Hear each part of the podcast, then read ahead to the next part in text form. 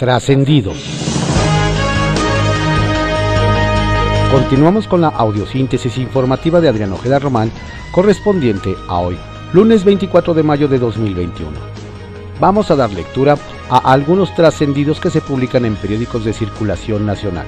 Templo Mayor, por Fray Bartolomé, que se publica en el periódico Reforma.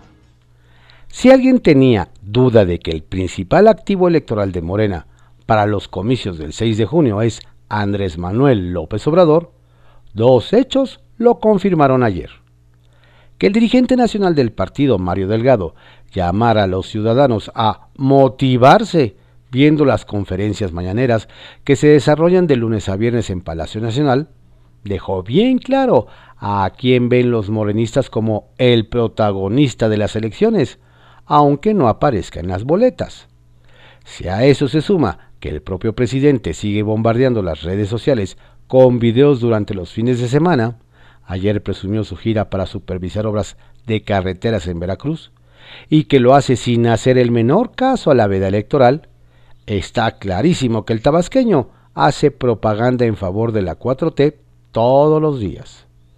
La única duda es si en algún momento AMLO ha dejado de hacer proselitismo, pues desde su victoria electoral en 2018 pareciera que, como el conejito rosa que anuncia baterías, su campaña sigue, sigue y sigue. Quien anda desesperado cuando quedan solamente 13 días para enfrentar a las urnas es el ex procurador federal del consumidor, Ricardo Sheffield, quien está experimentando en carne propia quién es quién en Guanajuato. El expanista ya participó en cuatro debates como candidato de Morena a la alcaldía de León y no más no logra recortar distancia con quien va al frente en las encuestas, la blanqueazul Alejandra Gutiérrez, por lo que ahora quiere otro debate, pero solo entre ellos dos.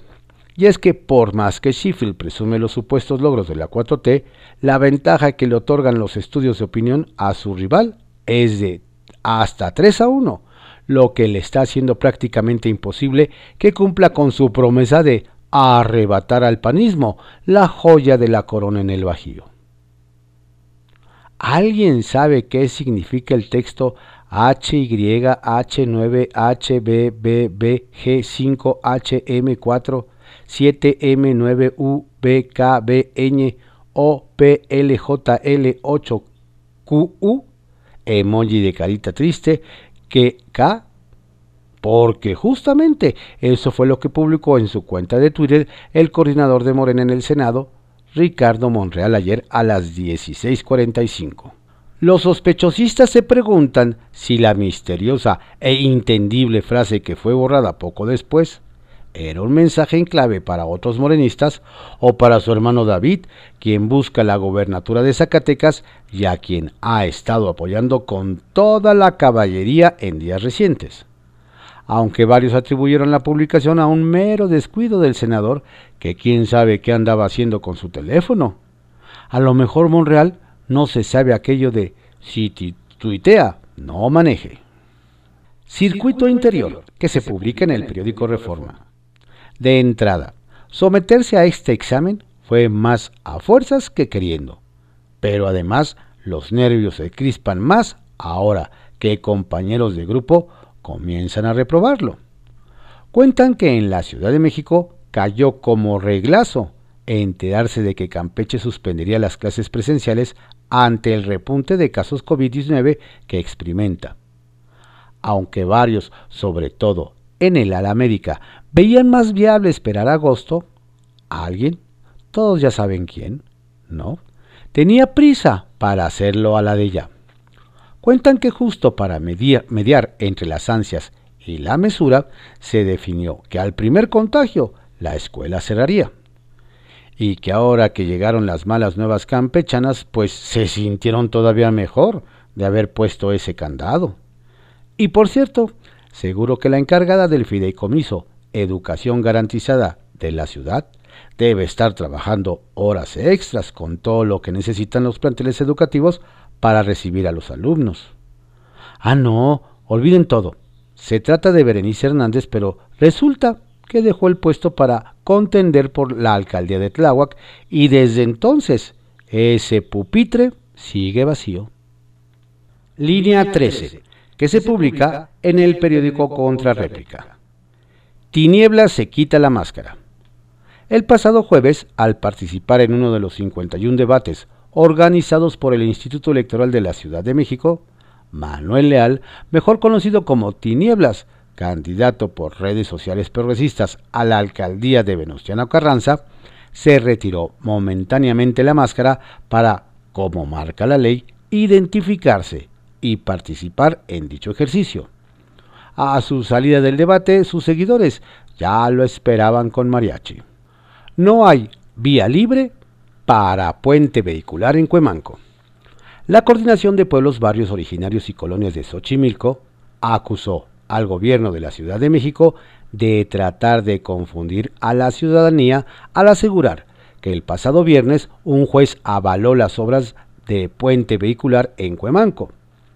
La organización aseguró que la decisión está sujeta a las recomendaciones que dicte el Comité Nacional de Humedales, además de que esa decisión es recurrible ante un tribunal colegiado mediante un recurso de revisión, por lo que la decisión no está firme. Cortina de humo. El diputado del PAN, Federico Dorin, calificó como cortina de humo para evitar dar información sobre la realidad del metro a la decisión de regresar a clases presenciales el 7 de junio. Ante lo cual dijo, el PAN sostiene que es prematuro, no hay condiciones y es una cínica cortina de humo. Recordó que en Campeche se trató de hacer un esfuerzo para clases en las aulas, pero las acertadas mediciones de sus autoridades replantearon el esquema, mientras que en la ciudad se proyectan pasar a semáforo verde un viernes antes de la elección para tener contenta a la gente. Desbandada en Iztacalco.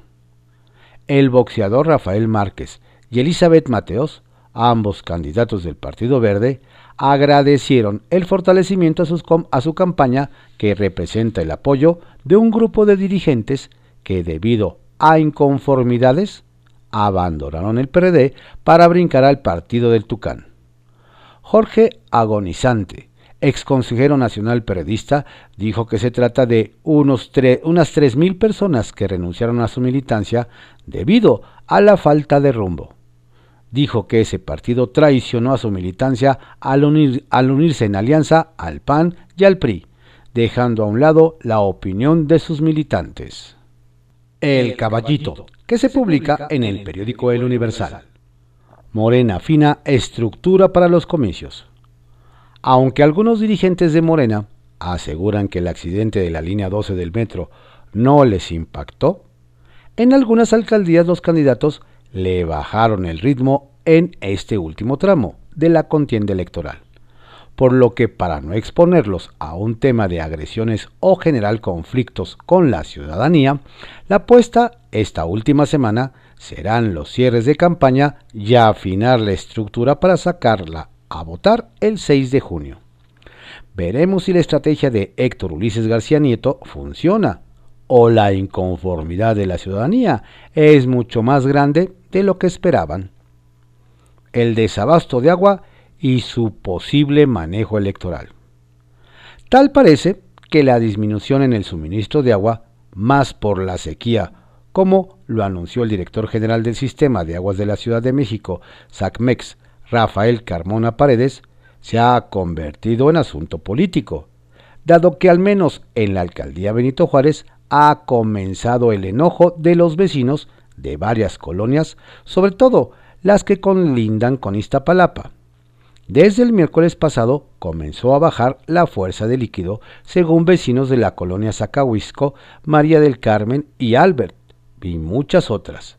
Si bien dijeron que serían dos días, los problemas de abasto hasta el momento no se han regularizado, y hay quienes piensan que seguramente después de las elecciones las cosas volverán a la normalidad.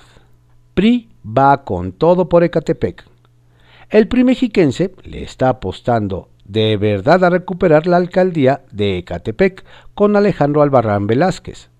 Por tal motivo, ayer los senadores Miguel Ángel Osorio Chong, Claudia Ruiz Maciú y Erubiel Ávila se fueron a hacer campaña. Dicen que los priistas hicieron recordar los viejos tiempos en los que el tricolor era el que mandaba en esa zona. Solo esperan que esa sensación se mantenga durante los próximos días. No hay que olvidar que Catepec es uno de los ayuntamientos más grandes e importantes del Estado de México y recuperarlo no es una tarea sencilla. Candidatos contratan seguridad. Nos dicen que un candidato a una alcaldía de la región de los volcanes contrató escoltas luego de que sufrió algunas agresiones al inicio de la campaña. Ernesto Nemer, secretario de Gobierno, ofreció garantías a los aspirantes de todos los partidos que participan en las actividades proselitistas, por lo que las autoridades mexiquenses asignaron hasta el fin de semana escolta a 18 candidatos. En la entidad mexiquense, la cosa está muy caliente. Kiosco, que se publica en el periódico El Universal. Ponte Nuevo, Nuevo León y otras formas de alcanzar el voto. En medio de dimes y diretes, e incluso de denuncias en contra de uno u otro candidato, nos comentan que las elecciones en Nuevo León siguen dando de qué hablar. Pero ahora por un tema más artístico, luego de que Samuel García, candidato de MC a la gobernatura, junto a su esposa, la influencer Mariana Rodríguez, estrenaron una nueva versión de su tema de campaña Ponte Nuevo, Nuevo León, pero esta vez acompañados de artistas como Pato Machete, Yoawi, Gentilicia y Roda Bogotá, músicos de Celso Piña, así como Francisco Javier de Tropical Panamá.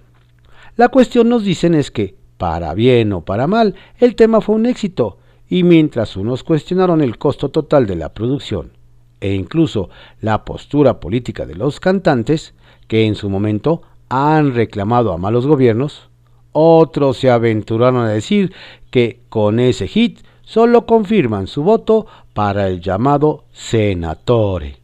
¿Qué tal? Gober se pone generoso con maestros en época electoral. Al que le salió lo dadivoso, nos relatan, fue al gobernador de Coahuila, Miguel Riquelme Solís del PRI. Luego de que en la entrega de la presea magisterial, donde entregó reconocimientos a los maestros, se animó a rifar un automóvil. Pero la cosa no quedó ahí, pues en el evento celebrado en Torreón, cuando llegó el momento de la rifa, el mandatario echó la casa por la ventana y regaló no uno, ni dos, sino tres coches para beneplácito del gremio. Al final nos dicen, lo único malo fue que por ahí más de uno recordó que además de dadivoso, estamos en tiempos electorales. Y las encuestas dicen, a los miembros del cuarto de guerra del candidato morenista al gobierno de Zacatecas, David Monreal, no señalan le ha vuelto el color a la cara, pues a pesar del fuerte cierre que tuvo Claudia Anaya, PAN, PRI, y en especial luego de la difusión del video en el que Monreal le toca el trasero a la candidata a la alcaldía de Juchipala, María del Rocío Moreno, las encuestas apuntan que no le alcanzará para rebasar al abanderado Guinda. Según nos cuentan, en el equipo de Monreal señalan que todos los analistas y modelos que han realizado así como encuestas propias y externas ponen adelante a Monreal. ¿Se confirmará el pronóstico este 6 de junio? Frente Guinda se deshoja. En Reynosa, Tamaulipas nos platican, continúa la sorpresa, luego de que los diputados locales por Morena, Ulises Martínez Trejo y Rigoberto Ramos Ordóñez, decidieron abandonar a los suyos para apoyar a las candidaturas de los panistas Jesús María Moreno a la alcaldía y de Gerardo Peña Flores a diputado federal.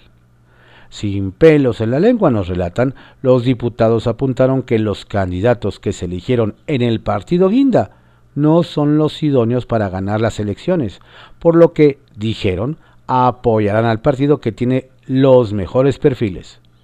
Conforme se acercan las elecciones, huele cada vez más a desbandadas. ¿Se escuchó por ahí? bajo reserva, que se publique en el periódico El Universal. Canal 11 cumple un gustito a AMLO.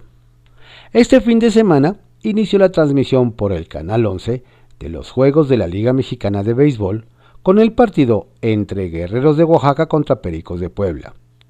¿Será que la pasión que el presidente Andrés Manuel López Obrador tiene por este deporte haya tenido algo que ver con esta nueva programación?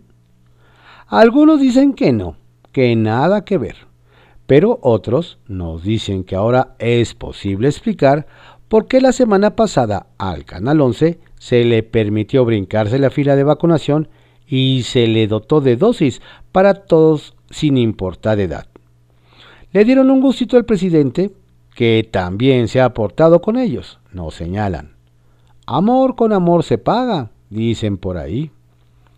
Preparan coalición opositora en el Congreso. Nos comentan que hoy se dará el primer paso para que PRI, PAN y PRD integren una coalición legislativa. Alejandro Moreno, Marco Cortés y Jesús Zambrano, presidentes de los tres partidos, firmarán el manifiesto para la confirmación de la coalición legislativa. Nos explican que se trata de un documento en, el que enlistarán las coincidencias de las tres fuerzas políticas con la intención de crear una agenda común para la legislatura que inicia en agosto, pero no, no inicia en agosto, inicia en septiembre. Entre los temas prioritarios nos adelantan destacan el compromiso de crear un equilibrio de poderes, pugnar por un presupuesto responsable con finanzas sanas y respeto a los órganos autónomos, restablecer la confianza en la inversión privada, luego de casi tres años de estancamiento de la economía para que se generen los empleos que el país necesita, y hacer un contrapeso de las decisiones del Ejecutivo las elecciones del próximo 6 de junio definirán el poder real que tendrá esta coalición legislativa opositora. Candidatos de MC se quejan de falta de recursos. Candidatos a diputados de Movimiento Ciudadano se han puesto a hacer sumas y las cuentas de gastos de campaña no les salen, nos dicen. Aseguran que mientras la coalición va por México gasta más de 9 mil pesos diarios para las campañas de sus 209 candidatos a la Cámara, más de 74 millones en total, los aspirantes de MC se rascan con sus propias uñas. Nos hacen saber que no es falta de recursos, sino de un tema selectivo, ya que el partido de Clemente Castañeda ha gastado la mayoría de sus recursos, unos 50 millones, en las campañas a los gobiernos de Nuevo León y Campeche, donde tienen posibilidades de ganar. Los candidatos a diputados dicen que la estrategia posiblemente ayude al partido a ganar dos gobernaturas, pero en cambio tendrán una baja presencia en la Cámara. Frentes políticos que se publica en el periódico Excelsior. 1. El León cree que todos son de su condición. El PAN ya se amañó con empleados en el INE, aseguró Mario Delgado, líder de Morena. Ya conocen a los panistas, que les gusta meterle mano a las elecciones. Ya ustedes saben que están amañados con los empleados que tiene el INE, dijo. Como están cazando nuestros candidatos y candidatas, nos quieren robar lo que saben que no pueden ganar en las urnas, agregó. Está convencido de que la autoridad electoral sigue empeñada en querer afectar a nuestro movimiento. ¿Se estará curando en salud para cuando todo indica la posible pérdida de algunas elecciones estatales? Ni las imputaciones que presentará cubrirán su mala gestión. El desastre que se avecina es propio. 2. Alerta roja miles de panistas marcharon por las calles de Veracruz para exigir que le regresen la candidatura a Miguel Ángel Yunes Márquez, luego de que el Tribunal Electoral del Estado invalidara su registro como aspirante a la alcaldía del puerto. Acompañado de su esposa y candidata sustituta, Patti Lobeira Yunes, expresó su agradecimiento por el apoyo que le han mostrado. Viendo esta plaza llena, me queda más que claro que esta lucha es una lucha verdadera y que en el gobierno del Estado están desesperados, expresó. El tribunal le retiró la, candidatura bajo el argumento de que no había comprobado tres años de residencia en el puerto. Lo que sí comprobó fue su músculo. ¿Vieron su poder de convocatoria? 3. Desventajas. Ya que su nombre no aparecerá en la boleta electoral para alcalde de Monterrey, Felipe de Jesús Cantú tiene un grado más alto de dificultad. Debido a la súbita renuncia de Víctor Fuentes, aceptó subirse a última hora a la contienda. Exhortó a la Comisión Estatal Electoral a capacitar a funcionarios de casilla. El expanista pidió al órgano electoral evitar confusiones. En realidad, sí es un reto muy difícil porque si de por sí es complicado para el ciudadano enterarse de cómo es todo el procedimiento, y encima de ello va a llegar y si quiere votar por Felipe de Jesús no va a ver el nombre, sí genera confusión, expresó. aceptó el desafío, así que lo ideal es que pueda con él. 4. Preocupado. Visiblemente angustiado por lo que suceda en las elecciones y no en su quehacer legislativo, el senador Martí Batres advierte que existen muchas razones para que el PRI y el PAN no vuelvan a ser mayoría en la Cámara de Diputados y en el Congreso. Una de ellas son los privilegios y la corrupción con que conducían las cámaras, con bonos, sobresueldos, vehículos, moches, sobornos, seguros médicos privados, etc., metiendo las manos en el proceso electoral, justo lo que el presidente pidió que no hicieran. Batres se equivocó por multiplicado. Habla de bonos sobre sueldos y sobre bonos de antaño, pero omite los que se están sirviendo y con la cuchara grande en esta administración. Y por cierto, ¿quién lo encumbró como líder de opinión? Mejor vuelva a lo suyo. Mal legislar. O lo que es lo mismo, no me ayudes, compadre. 5. Curado de espanto. Dice muy ufano Marco Cortés, líder del PAN. El desafuero de Francisco Javier García Cabeza de Vaca solo es una llamarada de petate. Aseguró que el proceso está desasiado de origen. Lo hacen en periodo electoral porque quieren dañar a Acción Nacional, que somos los que topamos, los que los denunciamos, somos los que decimos con fuerza todo lo que está mal en el país, destacó. Descartó que proceda la desaparición de poderes en Tamaulipas, simplemente porque no tienen la mayoría calificada, y reiteró que se trata de una persecución política a través de la Fiscalía, que se ha convertido en el brazo operador de Morena. ¿En verdad no les tiemblan las patitas a los corruptos del PAN? Confidencial, que se publica en el periódico El Financiero. Tunden al candidato naranja en Campeche. Todo parece indicar que, dada su posición en diversas encuestas, Eliseo Fernández, candidato de Movimiento Ciudadano a la gobernatura de Campeche, recibe fuego de metralla a diario por parte de PRI, Morena, PAN, PRD, PES y Fuerza por México. El Partido Naranja se queja de que la consigna sea todos contra Eliseo y MC, pues ya lo acusaron hasta de narco, de delincuente de cuello blanco, peculado, lavado, defraudación fiscal, asociación delictuosa y facturación falsa. Pero en la dirigencia emesista sostienen que no nos van a parar, son guerras sucias y noticias falsas. Las cifras hablan por la Secretaría de la Función Pública. Al margen de los rumores sobre supuesto frío en Palacio Nacional hacia Irma Heréndira Sandoval, lo cierto es que en la Secretaría de la Función Pública, donde despacha, los trabajos fluyen.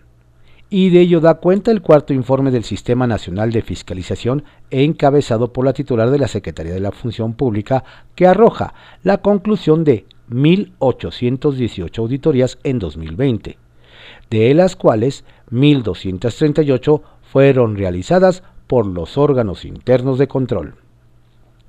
Rosario la película. Sin revelar el nombre de la casa productora que lleva el proyecto, la actriz Susana Zabaleta rechazó una peculiar oferta para representar en el cine a la exfuncionaria capitalina y federal Rosario Robles, cuyo argumento no solo le pareció tosco, sino que dijo, atenta contra la identidad femenina, ¿Cómo creen que voy a hacer algo así? ¿A hablar pestes de mi género que tanto amo ser mujer? Quebranto heredado en Tijuana.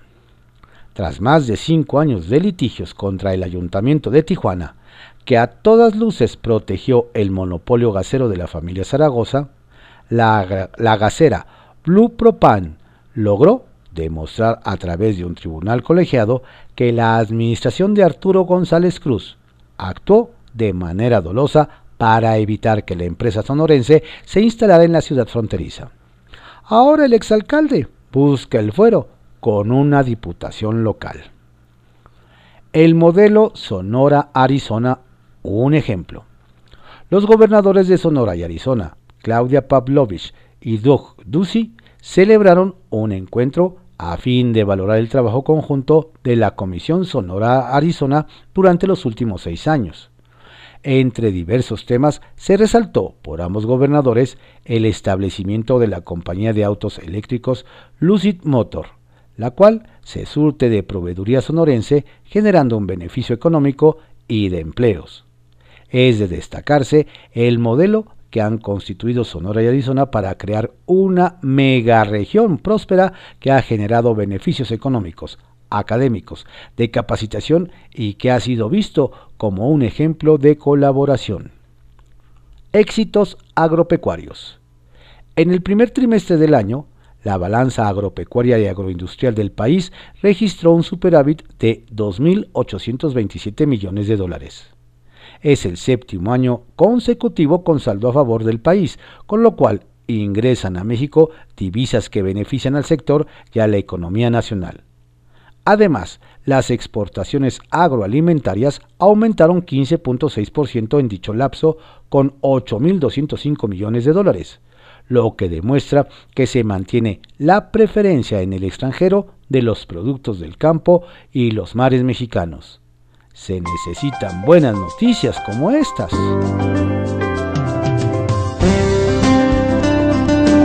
Estos fueron algunos trascendidos que se publican en periódicos de circulación nacional en la audiosíntesis informativa de Adrián Ojeda Román, correspondiente a hoy, lunes 24 de mayo de 2021.